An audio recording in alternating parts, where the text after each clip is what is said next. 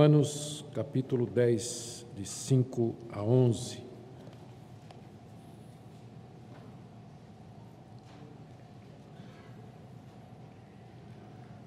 Diz assim a palavra de Deus. Palavras do apóstolo Paulo.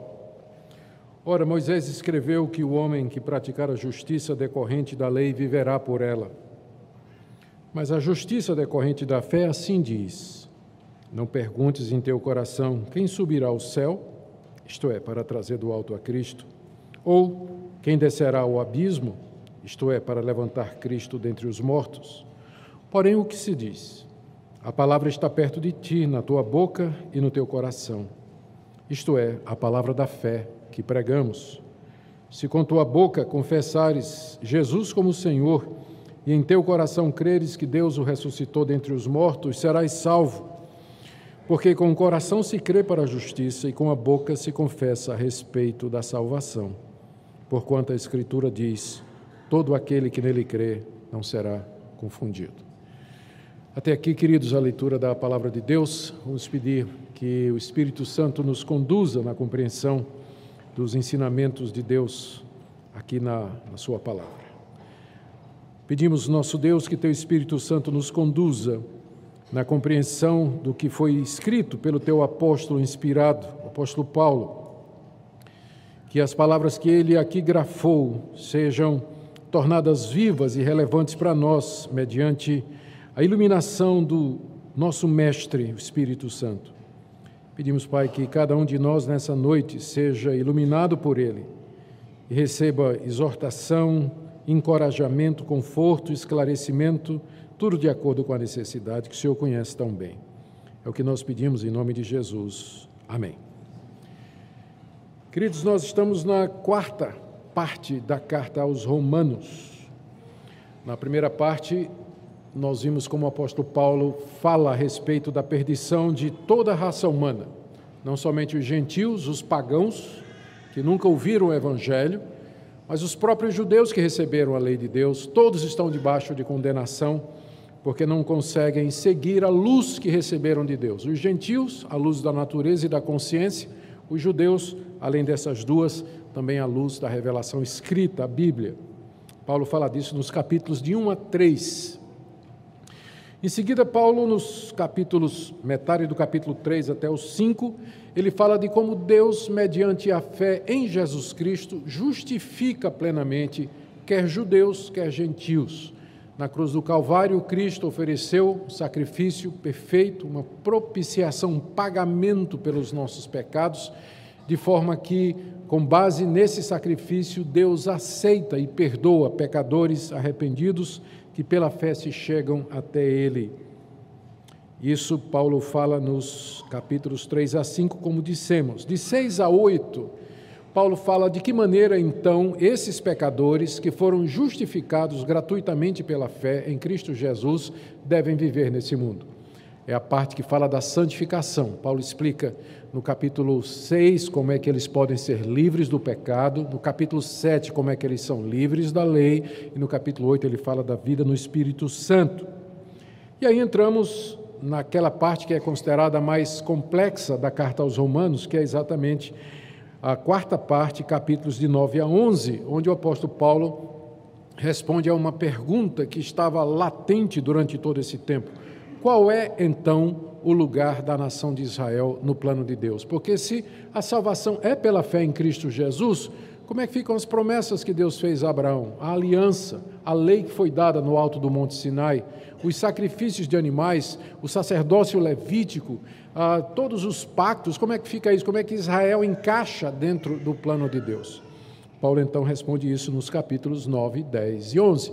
E ele dá uma resposta, e nesses capítulos a resposta vai em três direções. Na primeira, que está no capítulo 9, Paulo diz que Israel rejeitou o Messias por conta da eleição e da predestinação divinas, porque há um Israel dentro de Israel.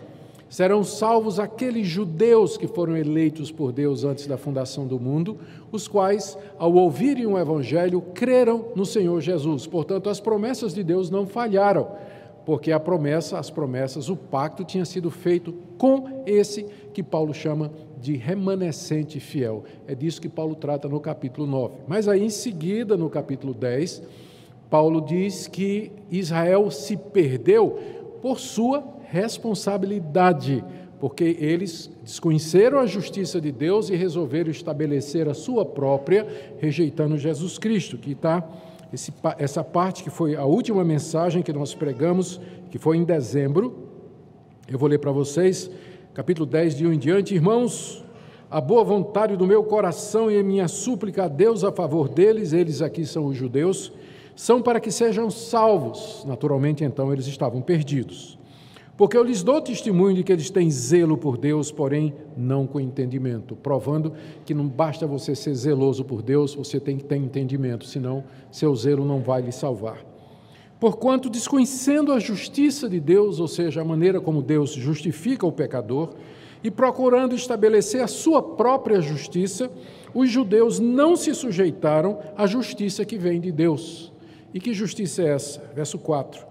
Porque o fim da lei que Deus deu a Moisés é Cristo, para a justiça de todo aquele que crê. Ou seja, nesses versículos o apóstolo Paulo explicou o porquê que a nação de Israel rejeitou o Messias Jesus Cristo.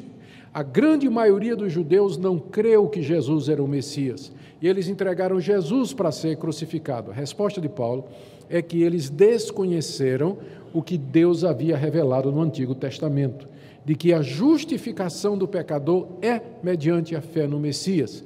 Desconhecendo isso, então eles procuraram estabelecer o seu próprio caminho de salvação, que era o caminho de praticar a lei, de ganhar méritos diante de Deus, para que então pudessem merecer a salvação, e dessa forma eles acabaram rejeitando aquele que é o fim da lei, que é Jesus Cristo.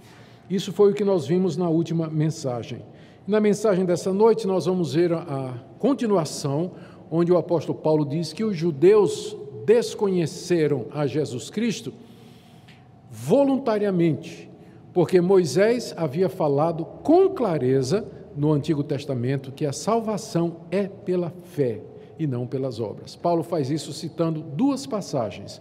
Uma em Levítico, onde ele mostra onde ele fala a respeito de, da justificação mediante a lei como sendo alguma coisa impossível, e a outra passagem, Deuteronômio, onde ele interpreta para mostrar que Moisés estava falando da salvação pela fé em Cristo Jesus. E ele termina com uma citação em Isaías, no verso 11, como nós acabamos de ler. O meu objetivo nessa noite é tentar descompactar essa passagem, que é considerada por alguns como uma das passagens mais complicadas da carta aos Romanos, porque parece que Paulo está jogando Bíblia contra Bíblia, citando Moisés contra Moisés. Uma hora Moisés diz que a salvação é pela lei, e outra hora Moisés diz que a salvação é pela graça. Não é? Como é que a gente resolve isso? Então, o meu objetivo é tentar entender a passagem de uma maneira clara, que faça sentido, e, mais uma vez, nos reassegurar daquilo que a Bíblia nos ensina de que nós somos salvos pela graça na obra completa de Jesus. Meu objetivo é que você que já crê nisso se sinta renovado na sua fé e você que talvez tenha dúvidas a respeito disso possa ser esclarecido e que no final todos nós saiamos daqui nessa noite glorificando o nosso Deus por tão grande redenção. Vamos começar então com essa afirmação de Paulo de que o desconhecimento dos judeus para com Cristo e o caminho da salvação através dele não foi por ignorância.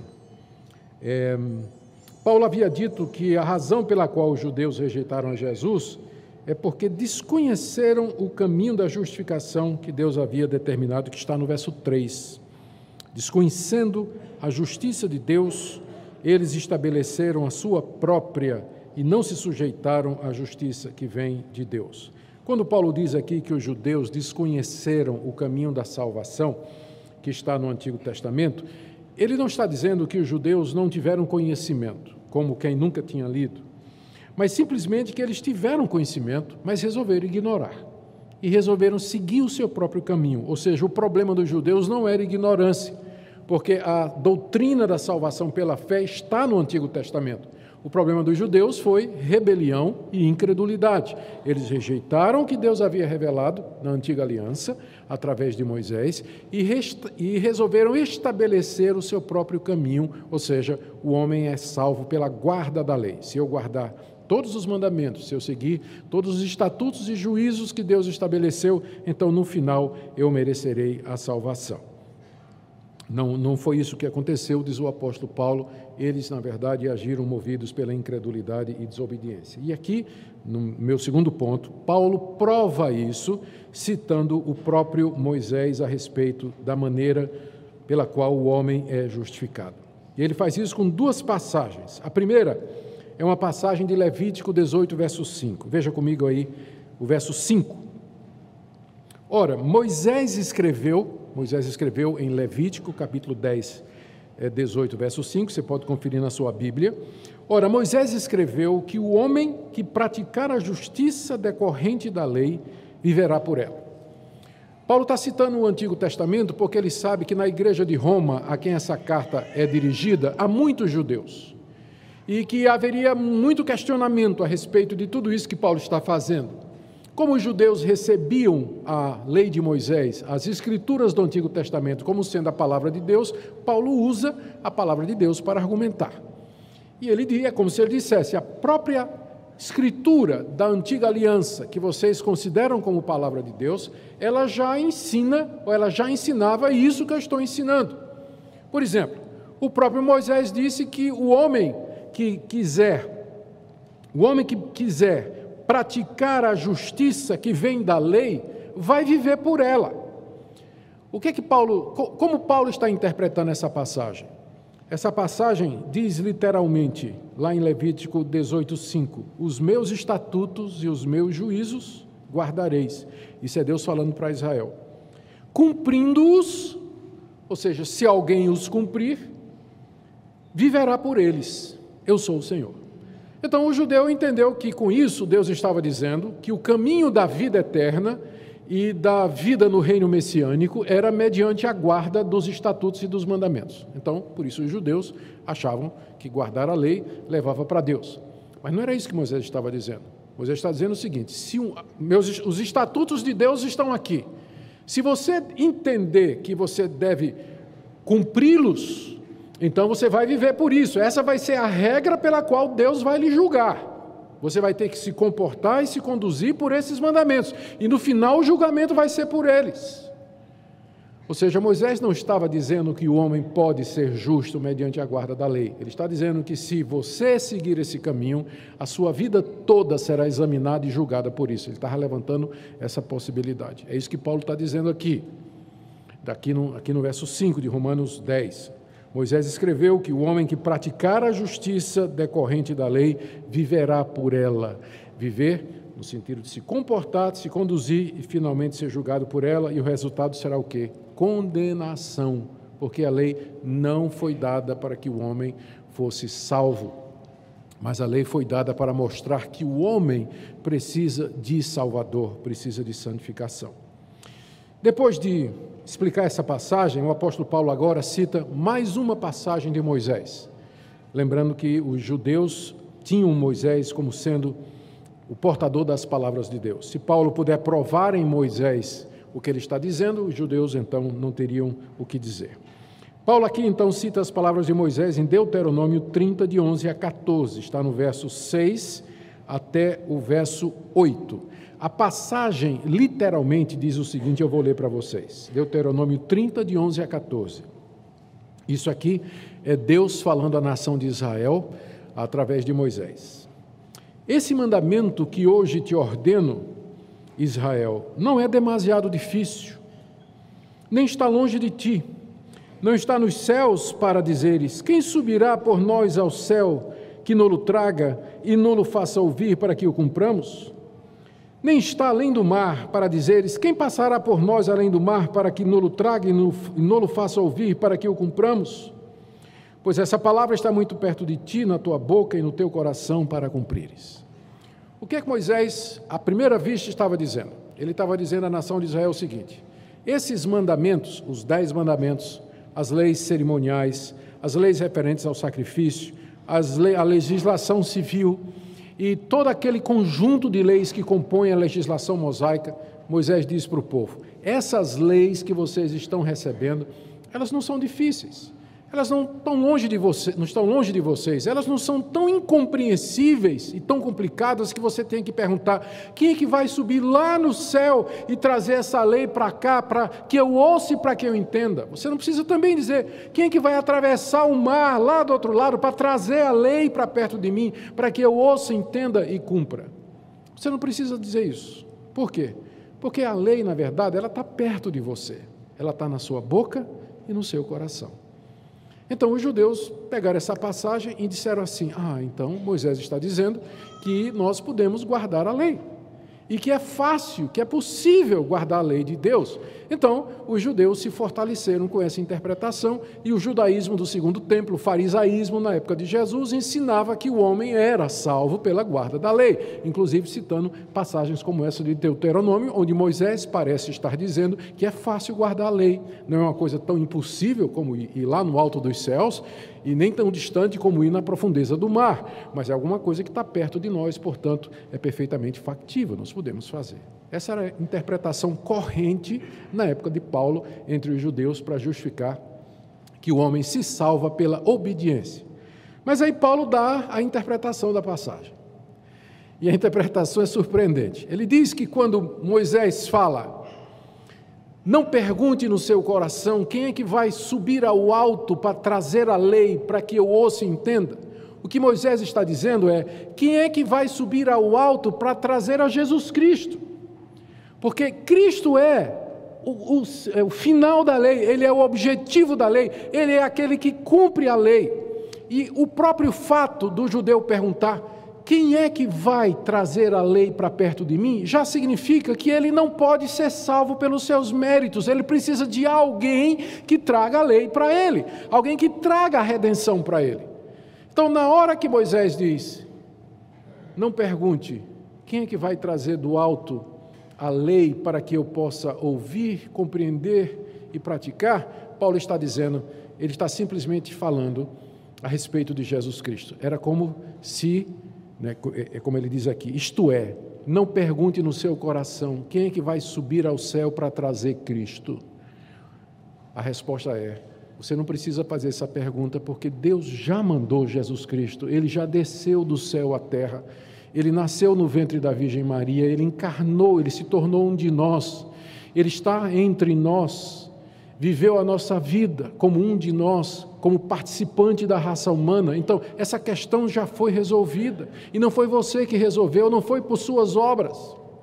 Da mesma forma, não pergunte quem é que vai ir no fundo do abismo para trazer a lei, isto é, trazer Cristo de entre os mortos, porque ele já ressuscitou depois de ter morrido pelos seus pecados, de ter sofrido na cruz do Calvário ele ressurgiu triunfante da sepultura, ele vive pelos séculos dos séculos, tendo efetuado uma perfeita redenção.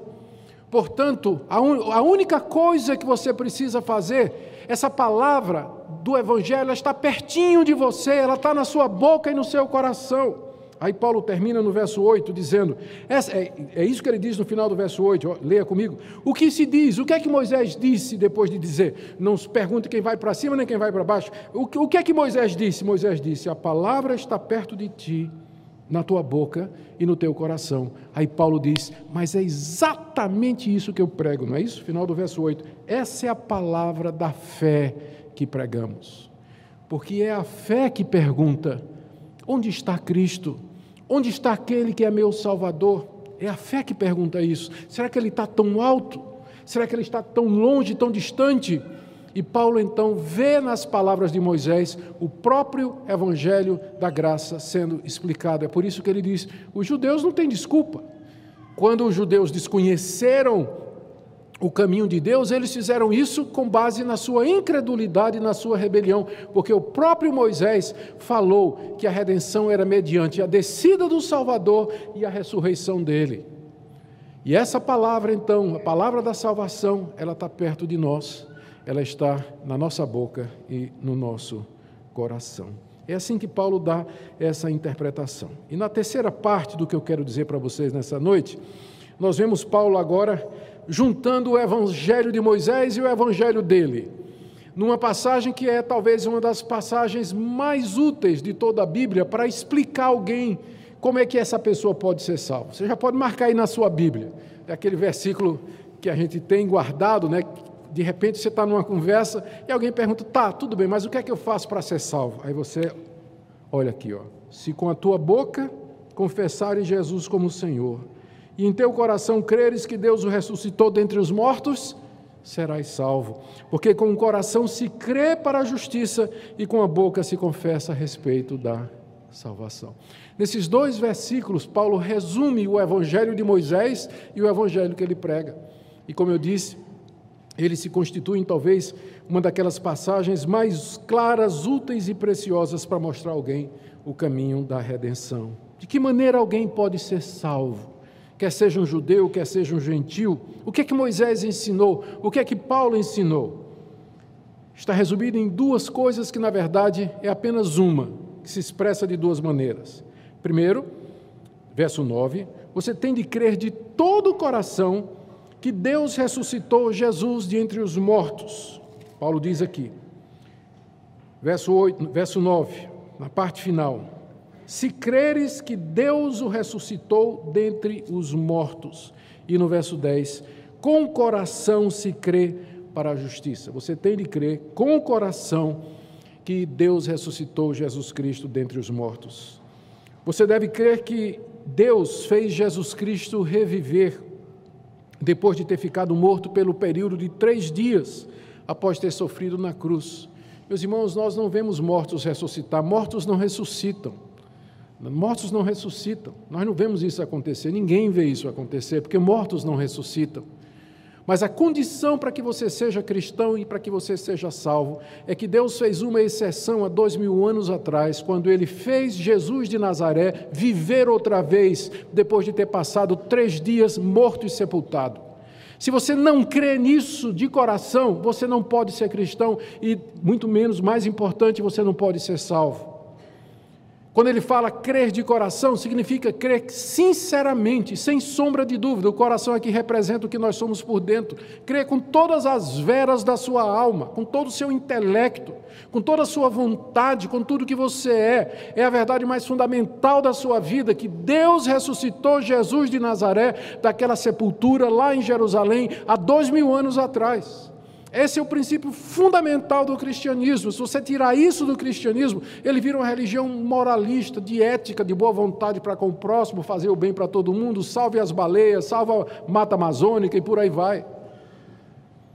É isso que faz o cristianismo diferente de todas as outras religiões, porque é baseado num milagre único de Deus há dois mil anos atrás, que ele trouxe aquele carpinteiro à vida.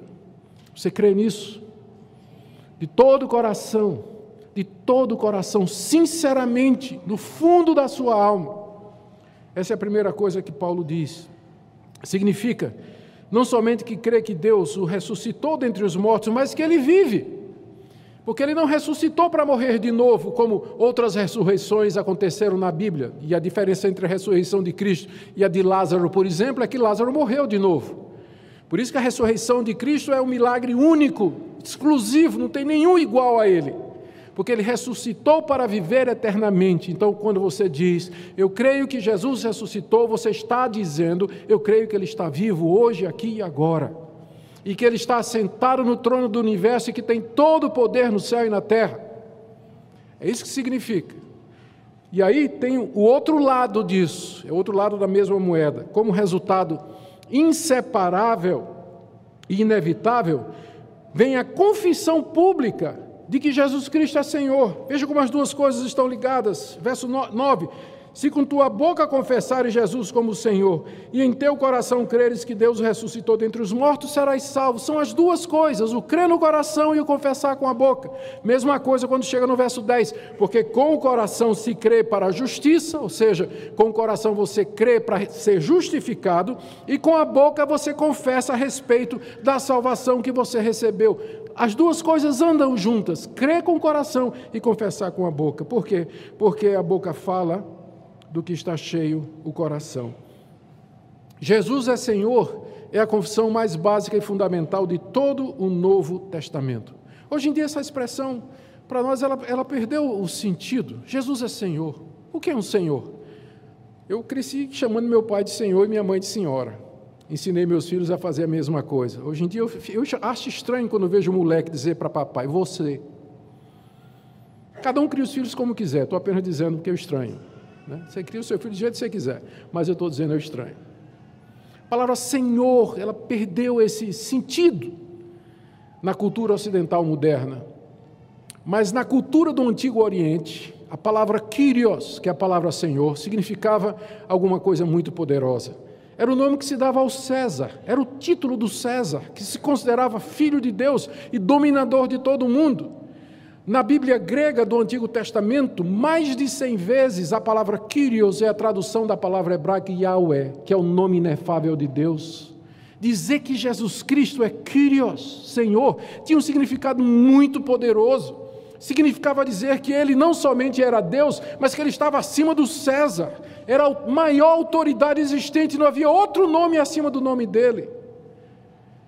E ao dizer Jesus Cristo é Senhor, você estava dizendo: eu me submeto a Ele, Ele é o dono da minha vida, eu vou viver para servi-lo, vou, vou viver para obedecer à Sua vontade. Era uma confissão de discipulado, de obediência, de compromisso público com Jesus Cristo. Essas duas coisas andam juntas. Crer com o coração e confessar com a boca. Você não pode separar essas duas coisas. Quem de coração crê que Deus ressuscitou Jesus dentre os mortos, ele não vai conseguir ficar calado. Ele vai confessar com a boca, ele vai dizer: Jesus é Senhor, ele vive. Ele é o meu Deus, ele é Senhor de tudo e de todos, tem toda a autoridade no céu e na terra e eu me submeto completamente a Ele. E Paulo confirma isso no verso 11 com uma passagem, mais uma, do Antigo Testamento, Isaías 28, 16. Ele diz assim: Porquanto a Escritura diz, e aí ele cita Isaías: todo aquele que nele crê não será confundido. Deus já havia deixado, através de Isaías, essa palavra Todo aquele que nele, ele aqui é o Messias de quem Isaías está falando. Todo aquele que nele crê no Messias Jesus Cristo, esse não será confundido. Confundido significa não será frustrado, não ficará confuso, não fugirá amedrontado, não ficará aterrorizado, incerto, mas não terá os seus sonhos desfeitos, mas ao contrário, será assegurado da vida eterna e no dia do juízo será justificado diante de Deus e entrará no reino do Messias e viverá o shalom eterno com ele. Jamais será confundido aquele que crê em Jesus Cristo no seu coração, que ele é o Senhor ressurreto dentre os mortos e confessa isso com a boca. Queridos, o que é que nós podemos aprender dessa passagem tão, tão rica e impossível de destrinchar, talvez, com a única mensagem? Primeira lição que eu queria tirar nessa noite é que a salvação sempre foi do mesmo jeito, antes de Cristo e depois de Cristo. Deus não tem dois métodos de salvação, Deus não tem dois povos. Alguns acham que Deus que tem Israel e tem a igreja como plano B. Deus nunca teve plano B, Deus sempre teve um único povo que foi salvo sempre da mesma maneira. O evangelho sempre foi um. O evangelho de Moisés é igual ao evangelho de Paulo. Veja como Paulo diz aqui: é isso que nós pregamos, isso que Moisés ensinou, é isso que nós estamos pregando aqui. Há uma unidade entre o Antigo e o Novo Testamentos a um só povo. Nós fazemos parte de um povo antigo. A igreja não começou em Pentecostes, como às vezes nós dizemos. Em Pentecostes nós temos a etapa pentecostal da igreja com a presença do Espírito Santo em todo o povo de Deus, mas sempre foi uma igreja, um povo só.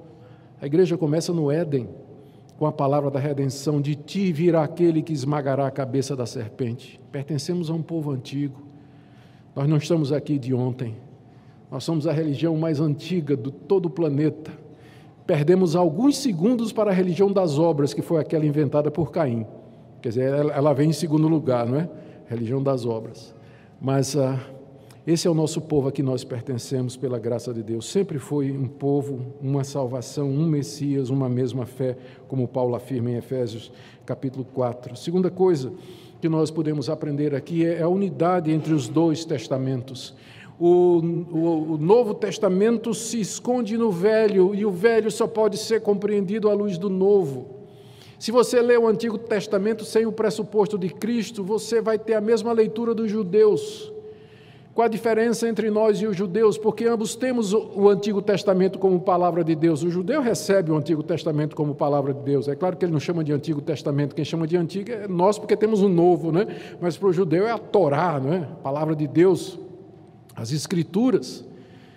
Qual é a diferença da leitura deles e da nossa? É porque nós lemos o Antigo Testamento do ponto de vista cristão, cristologicamente, tendo Jesus como sendo o centro das Escrituras do Antigo Testamento. Nós já sabemos que ele é o tema central do Antigo Testamento. As genealogias do Antigo Testamento conduzem a Cristo, o sistema sacrificial aponta para Cristo, as histórias do Antigo Testamento apontam para Jesus, as instituições de Israel apontam para Jesus Cristo, a lei aponta para Jesus Jesus Cristo, nós lemos as Escrituras a partir de Jesus Cristo, elas, portanto, fazem sentido. É isso que Paulo está fazendo aqui, por exemplo, quando ele interpreta Deuteronômio.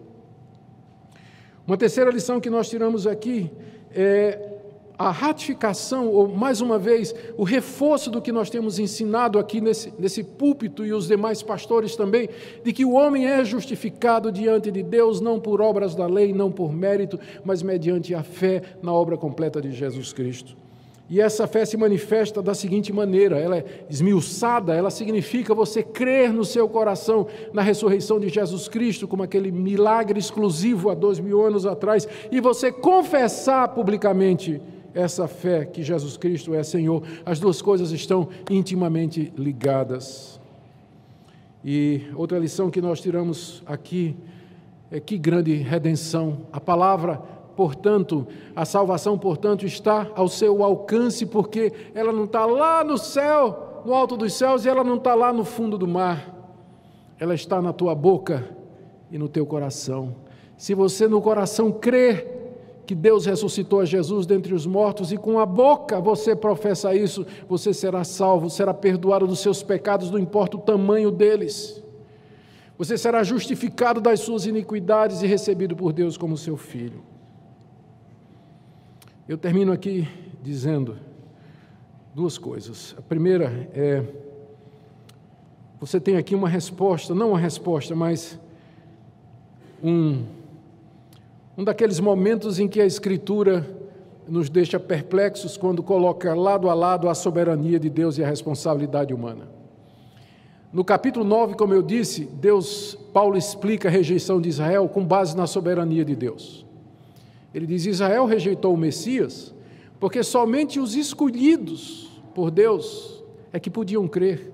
Então, por um então, né, opa, então a rejeição de Israel é resultado da soberania de Deus, da predestinação e da eleição. Muito bem.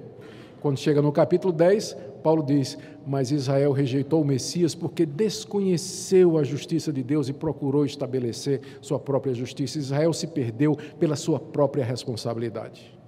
E aqui você tem a resposta para aquela pergunta que todo reformado faz, especialmente vocês que estão conhecendo a fé reformada agora: como é que eu reconcilio a soberania de Deus com a responsabilidade humana? Eu vou dar a resposta de Spurgeon: a gente não reconcilia amigos. Quem precisa de reconciliação são inimigos, mas na Bíblia a soberania de Deus não é inimiga da responsabilidade humana. As duas coisas andam juntas juntas, juntas, como os dois trilhos de um trem que caminham lado a lado, nunca se tocam, a não ser lá no infinito. Lá na eternidade eu vou saber como é que a responsabilidade de Deus, eh, a soberania de Deus a responsabilidade humana se cruzam, mas por enquanto eu olho e vejo dois trilhos. A Bíblia ensina com clareza, Romanos 9, a soberania de Deus. São salvos aqueles que Deus escolheu. E ensina com a mesma clareza a responsabilidade do homem. Se você crer no coração e você confessar com a boca, você vai ser salvo. As duas coisas andam juntas e o que Deus uniu, o homem não separe. Não procure negar um lado ou o outro para tentar resolver a equação, porque não vai resolver. Você tem que manter as duas coisas juntas e conviver com elas. E é maravilhoso, garanta você que funciona. Quando eu estou de joelhos, é tudo Deus. Senhor, salva meu vizinho, Senhor, salva meu filho, Senhor, eh, salva meu, meu amigo. E eu me levanto e vou evangelizar meu filho, meu vizinho e o meu amigo. As coisas andam juntas, como Paulo mostra aqui. Capítulo 9 Israel se perde por conta da soberania de Deus. Capítulo 10, Israel se perde por conta da sua própria responsabilidade. Capítulo 9, somente aqueles que Deus escolheu vai ser salvo. Capítulo 10, se você crer e você confessar, você vai ser salvo. Essa é a resposta da Escritura, mantendo juntas essas coisas. A última coisa que eu quero dizer é que você não pode separar a confissão do coração crente. As duas coisas andam juntas. Às vezes as pessoas pensam assim: eu vou, eu sou crente, mas eu vou guardar isso para mim. Sabe como é? Porque lá na escola, se eu disser que eu sou crente, quando os meninos vierem com revista pornográfica, ou com, que hoje ninguém tem mais isso, né? Quando os meninos vierem com fotografia de mulher nua no celular, né? Eu vou dar uma risadinha amarelinha assim e tal, não vou dizer nada. Senão o pessoal vai fazer bullying em mim o tempo todo. Jovem, eu digo a você, é melhor você sofrer bullying agora do que o bullying de Deus no dia do juízo. Vai ser muito mais severo. Muito mais severo. Se você crê no coração, você tem que professar publicamente. As duas coisas andam juntas. Uma fé que não é professante, ela é inexistente. Isso vale também para o ambiente de trabalho. Isso vale também para o ambiente universitário, onde às vezes os cristãos se sentem acuados por causa da hostilidade de professores e de colegas, eles ficam lá como agente secreto de Cristo, é? orando para que ninguém descubra que ele é cristão. Não tem agente secreto no cristianismo. Tem corações que professam publicamente que Jesus Cristo é Senhor. Eu sei que às vezes isso é difícil, vamos precisar de sabedoria. Vamos precisar de sabedoria. Mas o ponto é que nunca, nunca você pode negar a Jesus Cristo se você no coração crê que Ele é Senhor e que Deus ressuscitou dentre os mortos. Isso tem que fazer diferença na sua vida, na, no seu trabalho, na sua escola, na sua família. Cristianismo não é uma religião individual que você guarda para você como o budismo ou como autoajuda, mas é uma religião confessante, ela é pública, ela compromete aquele que diz que crê, ela exige um compromisso. E nessa noite eu quero chamar você a, esse, a assumir esse compromisso, se você professa que é um cristão. Se você diz no coração que crê que Jesus ressuscitou dos mortos pelo poder de Deus, então seja coerente com isso no seu trabalho, na sua vida, na escola, no dia a dia. Que Deus nos ajude, irmãos, a sermos uma igreja confessante, firme, sem temor. Nesse exato momento, nessa mesma ocasião, há centenas de irmãos nossos que estão sendo perseguidos, mortos, assediados pela polícia, perdendo seus bens, exatamente porque eles não têm receio, nesses países fechados para o Evangelho, de professar Jesus Cristo. E nós aqui no Brasil, onde temos toda essa liberdade, ficamos receiosos de que lá na escola o professor de Química, Biologia, que é evolucionista, vai descobrir que eu sou crente. E vai ficar me perseguindo em sala de aula. Mas que seja. Mas se você crê, sua boca não pode ficar fechada. Que Deus nos ajude, irmãos, a viver esse evangelho que nós professamos. Amém? Oremos. Pai querido, a palavra está perto de nós, na nossa boca e no nosso coração. Te damos graças por isso, porque jamais poderíamos subir aos céus ou descer ao mais profundo do mar em busca dessa redenção, mas o Senhor do alto trouxe a Cristo e das profundezas da terra o ressuscitou dos mortos, de maneira que a palavra está na minha boca e no meu coração. Senhor, se há alguém aqui que ainda não compreendeu o Evangelho, que seja essa noite de iluminação. Se há crentes aqui que estão traindo a sua confissão com um comportamento inadequado, incoerente com a profissão em Cristo Jesus, Jesus, ó Deus, repreende com ternura, com firmeza, Traz de volta esse teu filho, essa tua filha aos caminhos do Evangelho. E ajuda-nos a viver para a tua glória, para exaltarmos o teu nome aqui nesse mundo. Pedimos em nome de Jesus. Amém.